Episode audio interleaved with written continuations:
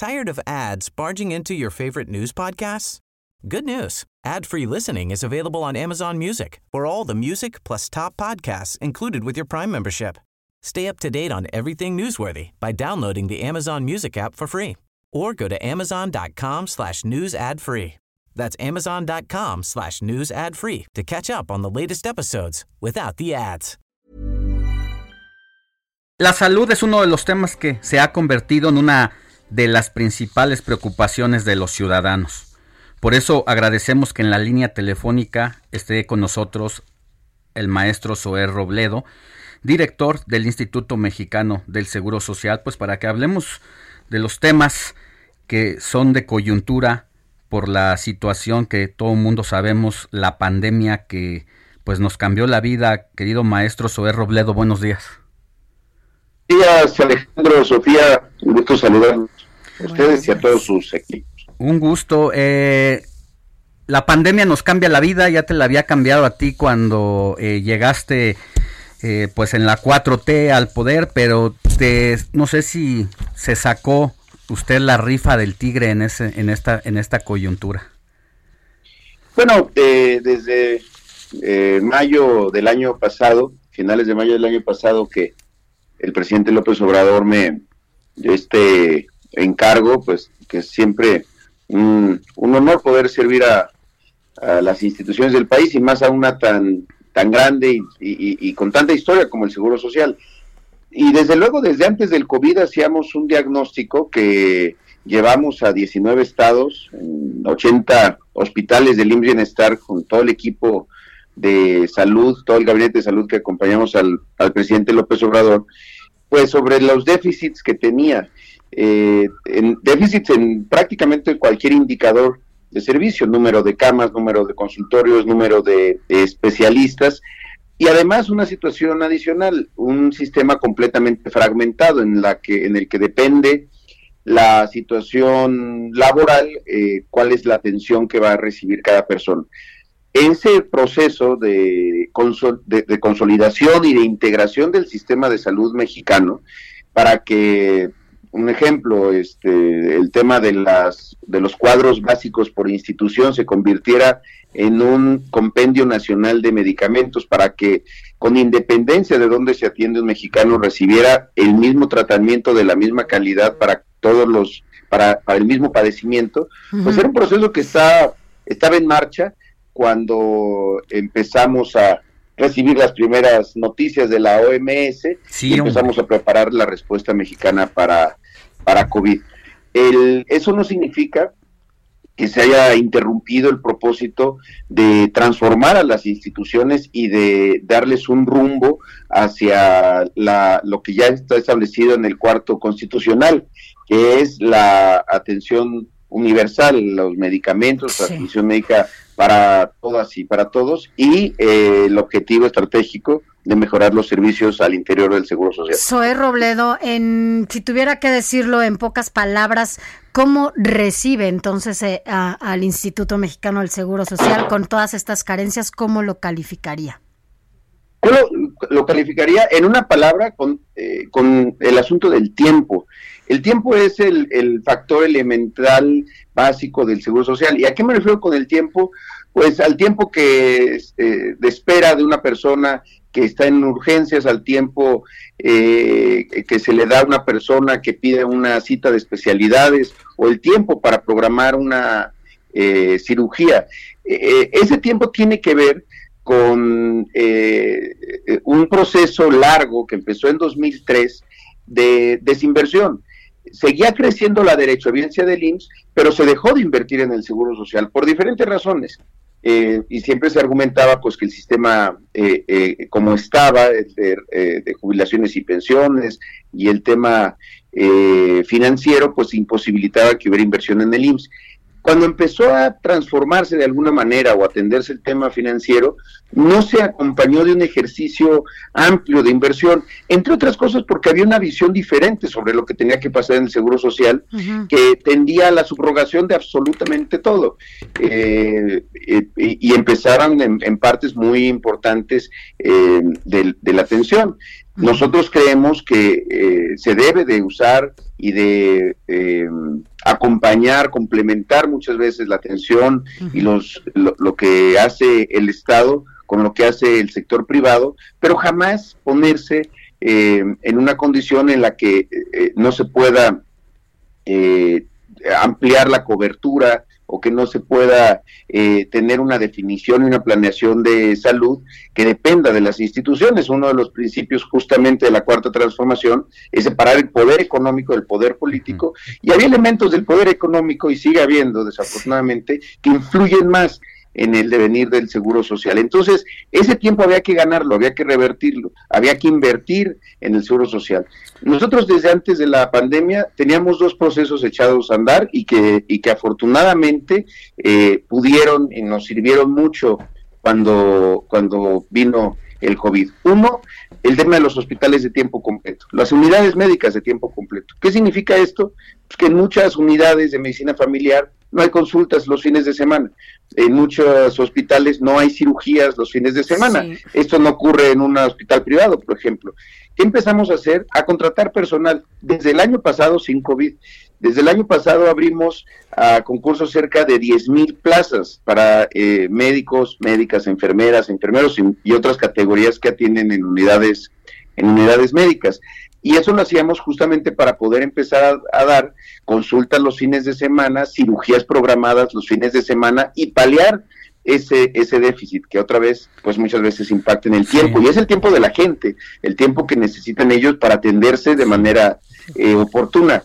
En términos de equipamiento, yo recibí el Seguro Social con el subejercicio más grande en su historia en términos de, de inversión en infraestructura física. Lo que hicimos fue empezar por eh, eh, mejorar nuestras unidades en términos de equipamiento. Había equipos en unidades hospitalarias del IMSS y no hablo nada más de las que están lejos, de las unidades médicas rurales o de las que están más lejanas. Aquí mismo en siglo XXI en los quirófanos eh, eh, del, Hospital de Especialidades, las lámparas de los quirófanos estaban ya habían vencido su vida útil 10 años atrás y se habían hecho los requerimientos y no, y no llegaban. Bueno, pues, invertimos en esas cosas que muchas veces no se ven, pero que son fundamentales para cambiar eh, eh, y mejorar la calidad en la atención de los, de los servicios. Entonces, esa, esa, ese elemento me parece que era y sigue siendo la ruta tener el número suficiente de especialistas, eh, eh, preparar a más especialistas. El IMSS prepara a eh, poquito más de la mitad de todos los especialistas de, nuestro de nuestro país. Somos la institución, pues, este, la columna vertebral de los servicios públicos de salud y pues eso, pues, en la pandemia se ha se ha, visto también. Maestro, tenemos muchas preguntas. Desafortunadamente siempre el tiempo en radio es corto, pero tenemos que preguntarte sobre la escasez de medicamentos para atender a pacientes de cáncer. Durante toda esta administración fue el principal reclamo. Se normalizó prácticamente el que no hubiera medicamentos para los niños y acaban hasta ahora, hasta ahora, de reunirse y ese es el reclamo principal de los papás que no los habían escuchado todos estos meses. Sí, mira, eh, yo reconozco siempre eh, la, el derecho de todos a manifestarse y de un padre, una madre de un niño con cáncer, desde luego que a exigir que haya eh, tratamientos siempre, que no haya interrupciones. Em, las, las, propias madres lo comentamos, habían estado y habían sido escuchadas por, desde luego, por sus médicos tratantes, por los director, el director del hospital, en este caso de la raza, y, se habían estado trabajando con direcciones eh, normativas, digamos, con la dirección de administración, este, por ejemplo, en muchas eh, eh, sesiones de trabajo que buscaban resolver. Junto con la oficialidad mayor se, acompañaron a una visita que se hizo incluso a, los laboratorios, a uno de los laboratorios que son este, proveedores.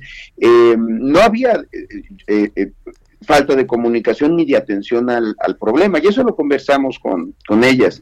Em, el, el, elemento es que un tratamiento de, eh, de una pediátrico para, para el tema de cáncer eh, las quimioterapias mezclan varias, varios medicamentos y lo es lo que explicábamos.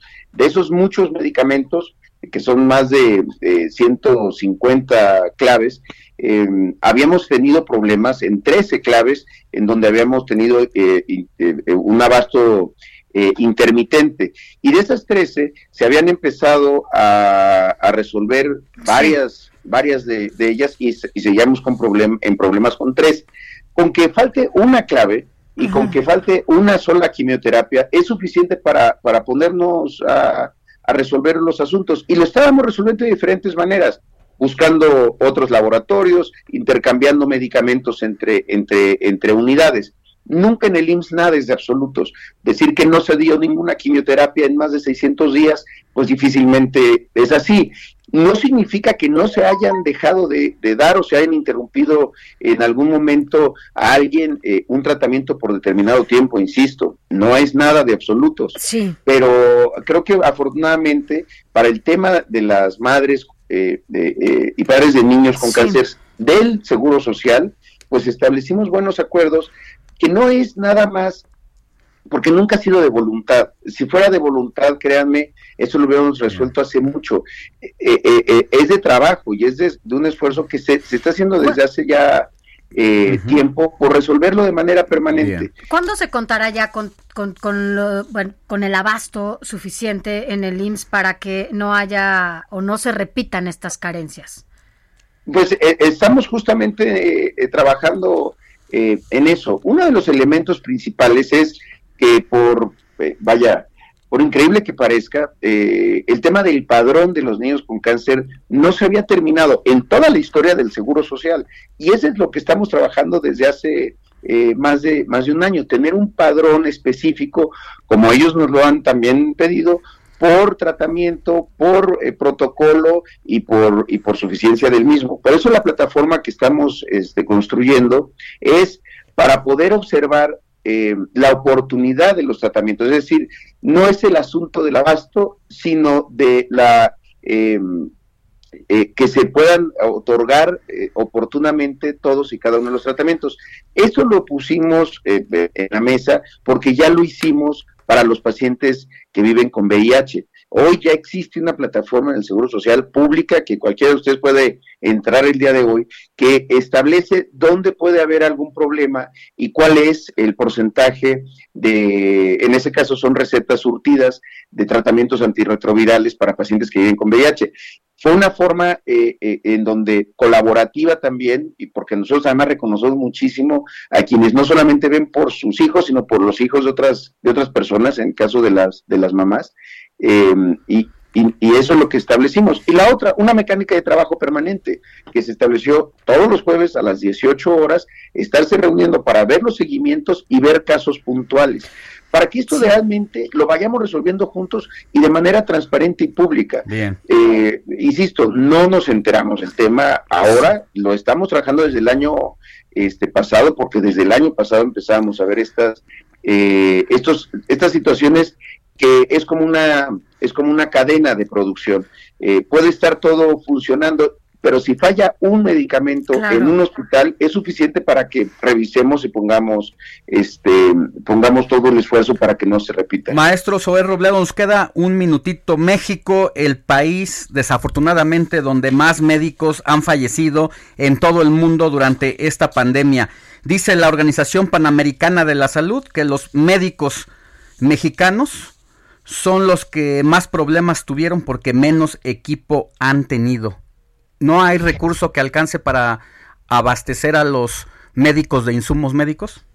No, no, para nada, al contrario, el, el tema de los insumos, del equipo de protección personal fue sin duda un problema en los primeros meses, quizá este abril, fue un mes muy complicado, eh, pero hacia mayo, junio, julio se había este, normalizado y estabilizado ese, ese asunto. Las dimensiones de lo que, de, lo que el seguro eh, social eh, distribuye vaya, adquiere, recibe, distribuye y entrega a los, a los médicos este, en, en nuestro país es, es gigantesco, o sea, son eh, cerca de un millón de, equipos de protección personal, principalmente eh, respiradores N95, cubrebocas y demás. No, no, eso no, no, no, ha tenido que ver con eso. Incluso hace unos días estuvo el doctor Borja, eh, doctor Hugo Borja, en, eh, director de prestaciones médicas, porque eh, los datos que se habían establecido, que además pues, eh, se puede demostrar que no había una diferencia entre la letalidad en el trabajo, insisto, estoy hablando de trabajadores del IMSS, de quienes habían estado con permiso por alguna comorbilidad y que se habían desafortunadamente contagiado comunitariamente, no en una unidad hospitalaria, eh, y quienes están al frente de, los servicios. Todas las los fallecimientos pues, nos duelen, son compañeros de, de, trabajo, pero es bastante demostrable que pues son por elementos de contagio que están por debajo de los índices de contagio comunitario. Este, entonces, eh, yo sí creo que es, es algo que merece de un análisis eh, mucho más, más profundo, eh, porque no ha sido, no se puede atribuir a la a, falta de equipos de protección personal. Soy Robledo, sabemos que el COVID ha cobrado pues muchas vidas ya, lamentablemente, en México. Em, ¿Cuál es otra de las enfermedades letales que sigue cobrando, no sé si incluso más vidas que el propio COVID actualmente? Bueno, pues las, las, las enfermedades crónico-degenerativas, desafortunadamente, este, pues los infartos, eh, vaya, son, las, son los padecimientos eh, número uno de, de, defunciones en, el, en todo el país y desde luego en el, en el seguro social. Eh, muchas de ellas no son, no son comparables este, y desafortunadamente es una es la otra pandemia con la que lidiábamos desde antes y que y que pues tenemos esos deshonrosos este primeros lugares. Apenas en febrero estuvo aquí en México el secretario general de la OCDE, Ángel Gurría, estuvimos con él presentando un estudio que hicieron hizo la OCDE que vale la pena hoy revisar a la luz de lo que está pasando sobre estos eh, primeros lugares en obesidad, sobrepeso, incluso cómo impactan en la productividad laboral, cómo y, cómo nos ponen en una condición este sui generis con el resto de la, de la región.